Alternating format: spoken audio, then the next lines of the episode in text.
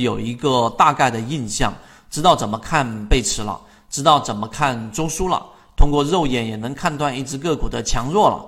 并且呢，会跳脱日线级别的周期，然后看一看六十分钟，看一看三十分钟它的上涨是怎么样的，这是一个巨大的进步。这一点大家一定要知道，相当于你进化出了一个新的技能，或者我打个比方，你进化出了一个新的能力。所有的散户都只有一个正常的视力，只能看到这个一百米以内，但是你进化出了一双。我们说稍微看得更细致的眼睛，近处它可能只能看到日常的东西，而你进化出了一个显微镜一样的眼睛，你可以换到另外一个视角，看到哎，原来一个物质它是由分子构成的，原来我桌子上除了这些尘土沙粒之外，还有一些细菌，所以这个是特点。我给大家去增加一个理解，就是扩张，在我们所说的是形成了一个趋势，还是说形成了一个背驰？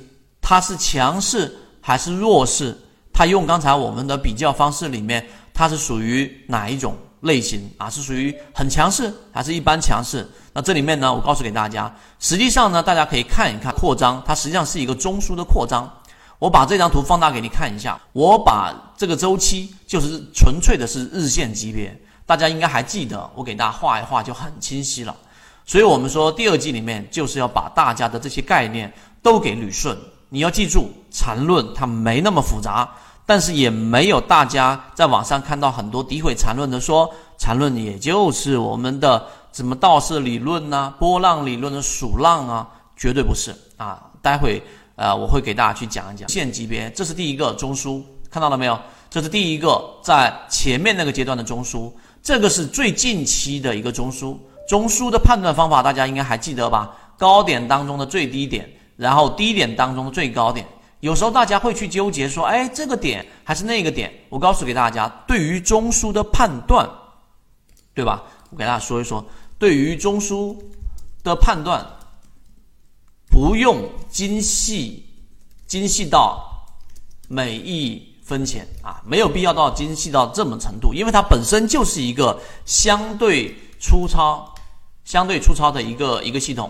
这个地方呢，所谓的粗糙，并不是说它没有任何的价值，而是它本身观察的是可能一个月，对吧？可能是两个周啊，可能甚至有些是两个月。所以你去纠结那一分钟、两分钟没有意义。所以我为什么说肉眼识别即可？肉眼识别，你就要肉眼识别这只个股的强与弱，这个才是我们这个专栏航线里面要给大家进化的一个能力。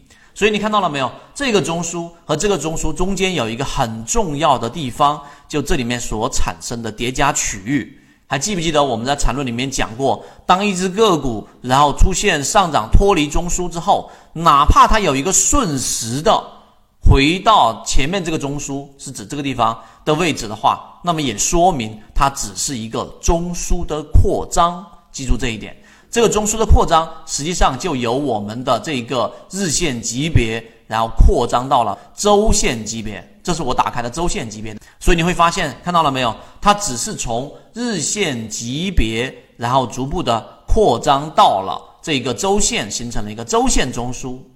这一点大家一定要理解，因为你理解了这一点，实际上把缠论一个很难攻克的这一种我们说呃幼儿园级别的理解，算是功课了。自己去阅读啊。